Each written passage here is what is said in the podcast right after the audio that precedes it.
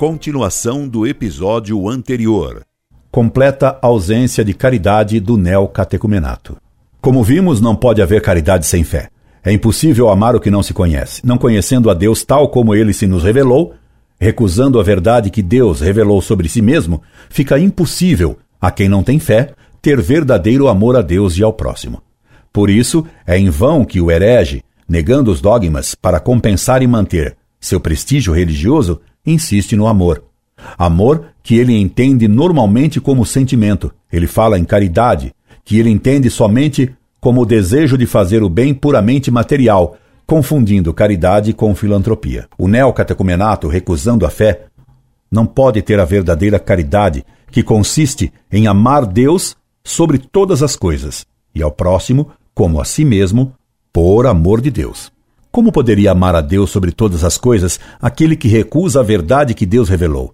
Aquele que chama Deus de mentiroso? Aquele que coloca a sua opinião, o seu modo de ver, acima da revelação feita por Deus e ensinada pela Igreja? Assim, a falta de caridade é manifestada no herege em seu desprezo pela misericórdia de Deus, no desprezo do amor de Deus.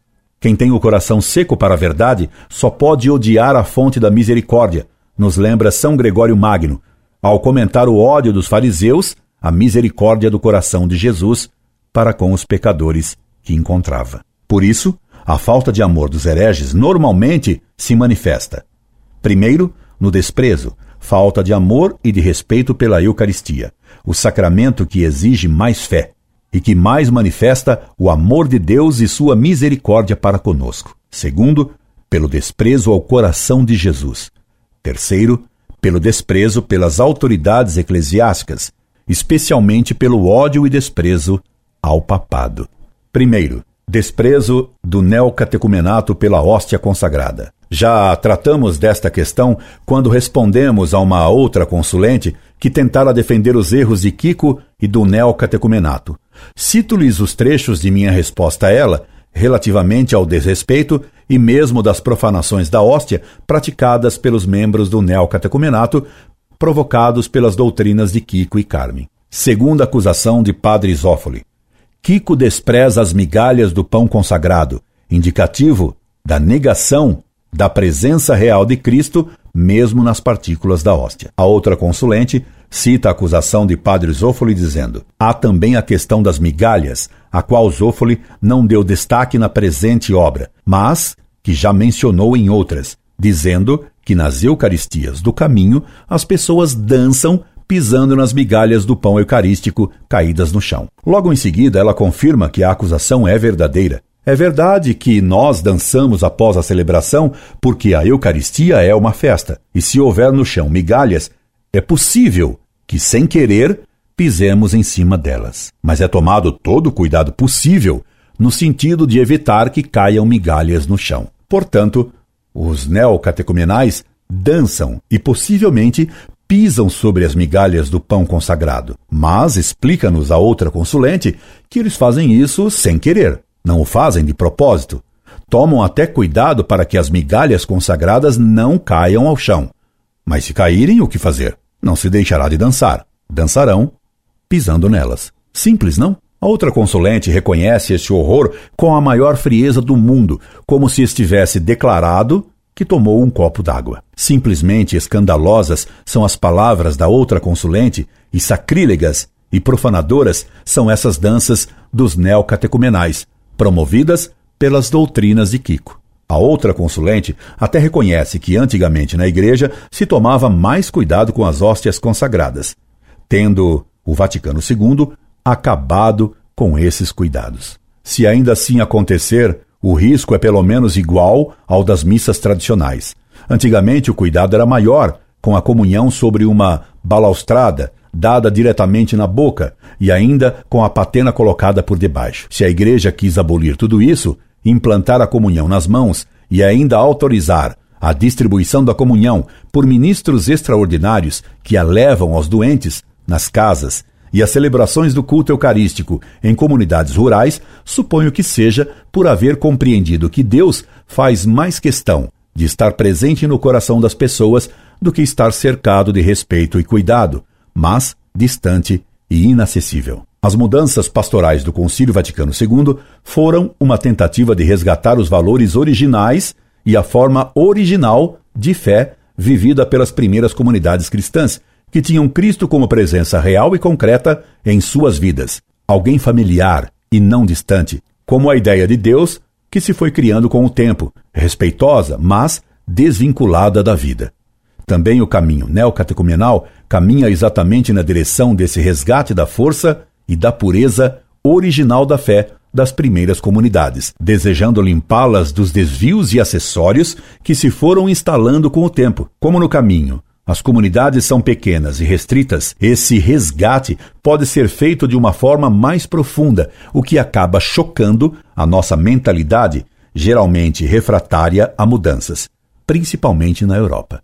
Comentário, página 13. Tu disseste. Até aqui, o texto de minha outra consulente, que já havia respondido. Então, meu caro, é assim que o neocatecumenato vive o amor, pisando e dançando nas partículas das hóstias consagradas. E um sacerdote que saiu do neocatecumenato contou em carta que um dos motivos de sua saída desse movimento foi o fato de ver como os padres e os membros do neocatecumenato tratavam as hóstias consagradas e que, tendo interpelado porque agiam assim, obteve como resposta que Kiko lhes ensinara uma fórmula que desconsagrava as hóstias. Segundo, desprezo de Kiko pelo coração de Jesus. Os hereges sempre manifestaram ódio e desprezo pela Santíssima Humanidade de Cristo. Os jansenistas, pais espirituais dos modernistas, desprezavam sobremaneira a devoção ao Sagrado Coração de Jesus, símbolo da misericórdia e do amor infinitos de Cristo para conosco. O bispo jansenista Scipione Ricci, que convocou o Sínodo de Pistoia no século XVIII, sínodo cujas decisões foram condenadas pelo Papa Pio VI, se fez retratar rasgando uma imagem impressa do Sagrado Coração de Jesus. Os jansenistas eram frios e secos em suas heresias. É natural que odiassem o amor misericordioso. E contudo, Pascal, um de seus mestres, é o autor de uma bem conhecida e romântica frase: O coração tem razões que a própria razão desconhece. Frase que demonstra que Pascal, outro pai dos modernistas, colocava ele também, como Kiko, o sentimento acima da razão. Nas famigeradas apostilas de Kiko se acham frases que equivalem à blasfêmia de Scipione Ricci, o bispo jansenista de Pistoia. Vejamos o que escreve Kiko sobre as imagens do Sagrado Coração de Jesus e sobre a devoção a ele. Vivemos muito alienados, tranquilos na nossa vida mesquinha e sem sentido. Chamar a conversão o homem é chamá-lo à sua realidade profunda.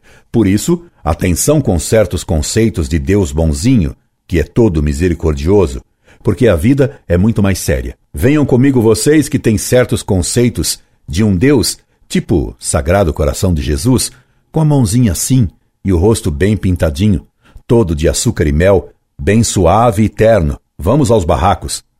As favelas de Madrid. Ver uma mulher cujo marido bebe e lhe bate todas as noites, que tem um filho na prisão e outro meio louco.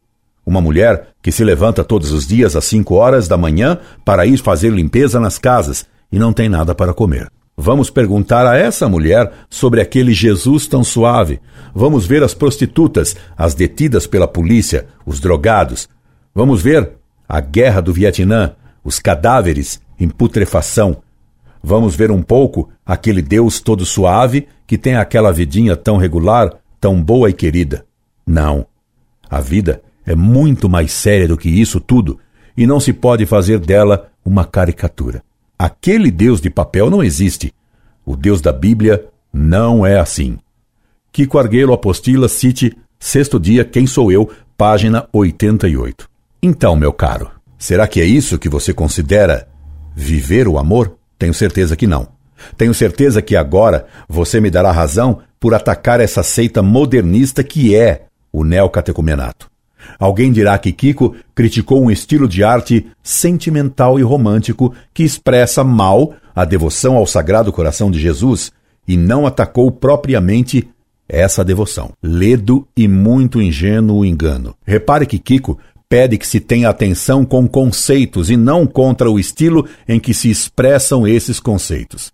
Pois Kiko diz: por isso, atenção com certos conceitos de Deus bonzinho, que é todo misericordioso. Portanto, Kiko previne contra o conceito de um Deus todo misericordioso expresso na devoção ao Sagrado Coração de Jesus. Ele critica o estilo sentimental de certas imagens do Sagrado Coração de Jesus, mas visando atingir o conceito de um Deus todo misericordioso. Dir-se-á ingenuamente, repetimos, que Kiko quis condenar uma concepção romântica de Cristo e uma devoção sentimental. Que ele foi contra a romantização de uma devoção e não contra a devoção ao Sagrado Coração em si. Se fosse assim, ele deveria ter deixado isso bem claro, porque quanto mais um tema é delicado, mais claras devem ser deixadas as distinções. Se num tema tão sagrado quanto a devoção ao coração misericordiosíssimo de Cristo, Kiko deveria ter deixado patente que ele distinguia a devoção revelada pelo próprio Cristo a Santa Margarida Maria Lacoque das representações de alguma imagem romântica. Ele distinguiu o contrário, pediu que se tomasse cuidado com o conceito de um Deus bonzinho que é todo misericordioso. Pretender desculpar Kiko dizendo que ele critica um certo tipo de arte sentimental e não o conceito, a devoção ao Sagrado Coração de Jesus, seria a mesma coisa que dizer que o jansenista Scipione Ricci, rasgando a imagem do Sagrado Coração de Jesus, queria demonstrar apenas seu desprezo estético a uma tela e não um posicionamento teológico. Na realidade, aproveitando essas desculpas, sem nenhum respeito pela imagem de Cristo, ele blasfemou contra o próprio coração de Jesus. Agora, lhe deve estar bem claro por que as apostilas de Kiko devem ser mantidas secretas. Agora, deve-lhe ficar claro o que a outra consulente escreveu ao pretender defender Kiko e o caminho neocatecumenal. Kiko repete sempre que nem tudo o que está dizendo é para ser repassado às pessoas, ao menos não tudo de uma vez. Comentário, página 18, de uma outra consulente. Nem tudo Kiko diz de uma vez. Ele ataca a figura sentimental de um santinho do Sagrado Coração para atingir o conceito dessa devoção. Venham comigo vocês que têm certos conceitos de um Deus tipo Sagrado Coração de Jesus, com a mãozinha assim e o rosto bem pintadinho, todo de açúcar e mel, bem suave e terno. Onde ficou o respeito por Nosso Senhor?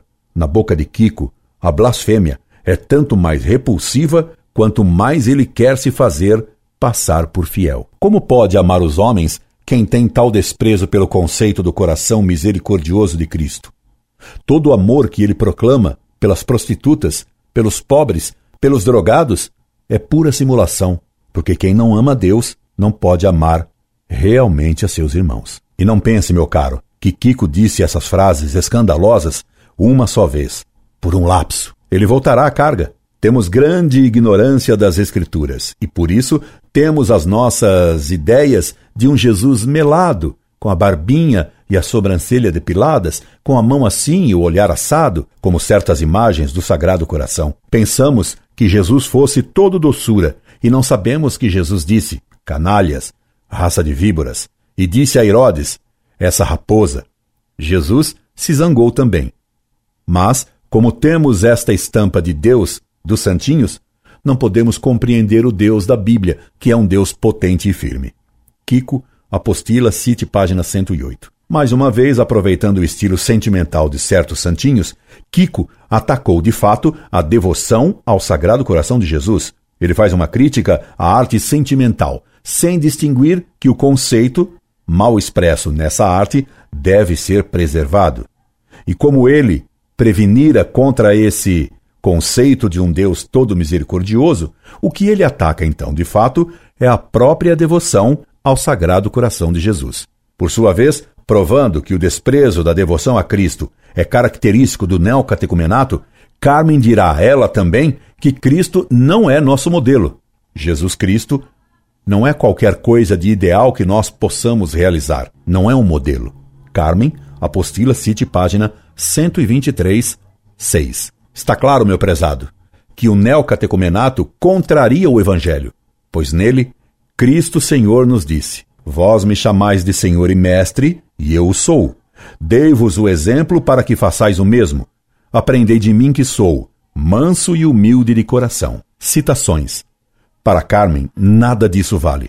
Para ela, para os iniciados do neocatecumenato, Cristo não é modelo. Para nós católicos, Cristo é o único e verdadeiro modelo. Para a mestra das heresias do neocatecumenato, Cristo nem foi a pessoa que mais sofreu. Nós temos feito de Jesus um homem bom, que sofreu. Mas não é este o problema, pois existem muitos homens que sofreram muito mais do que Jesus Cristo. Hoje, nos hospitais, na guerra, nos campos de concentração e etc. Existem homens que sofrem e que sofreram mais do que Jesus Cristo. Carmen Apostila cite página 123, 5. Fica-se estarrecido diante de tanta tolice e de tanta incompreensão blasfema, e não se sabe o que é maior nessas frases: se a tolice ou a blasfêmia. Ambas, tolice e blasfêmia, são efeitos dos erros contra a fé dessa mulher pretensiosa que se arroga a missão de dissipar as trevas em que a teologia escondeu o sol da verdade. Está claro, meu caro, que o neocatecumenato mantém ocultas as suas apostilas para poder continuar enganando os católicos ingênuos. Continua no próximo episódio.